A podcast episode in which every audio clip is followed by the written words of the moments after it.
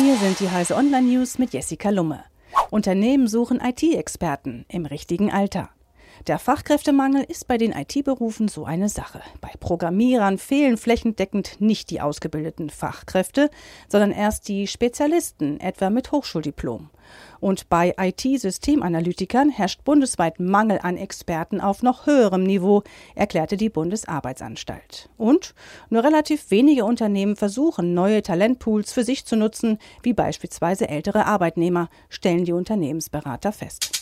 Instagram, DSGVO-Tool, verrät Nutzerpasswörter im Klartext. Facebooks Bilderdienst Instagram hat eine Datenschutzpanne eingestanden. Beim Anmelden mit dem Tool Download Your Data wurde versehentlich das Nutzerpasswort im Klartext in der Browser-URL angezeigt. Darüber berichtet die Website The Information.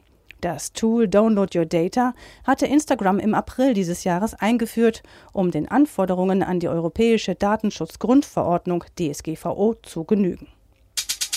Huawei Mate 20X kommt für 900 Euro nach Deutschland.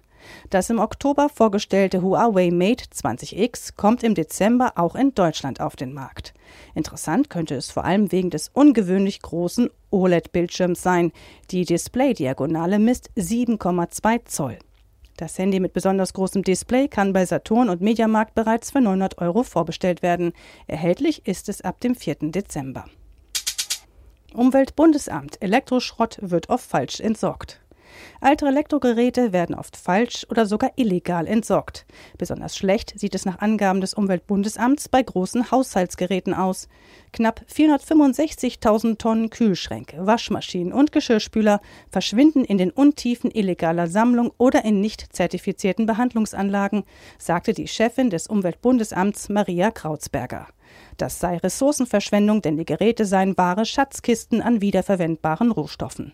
Es schade massiv der Umwelt, wenn gefährliche Stoffe falsch entsorgt würden. Diese und alle weiteren aktuellen Nachrichten finden Sie auf heise.de.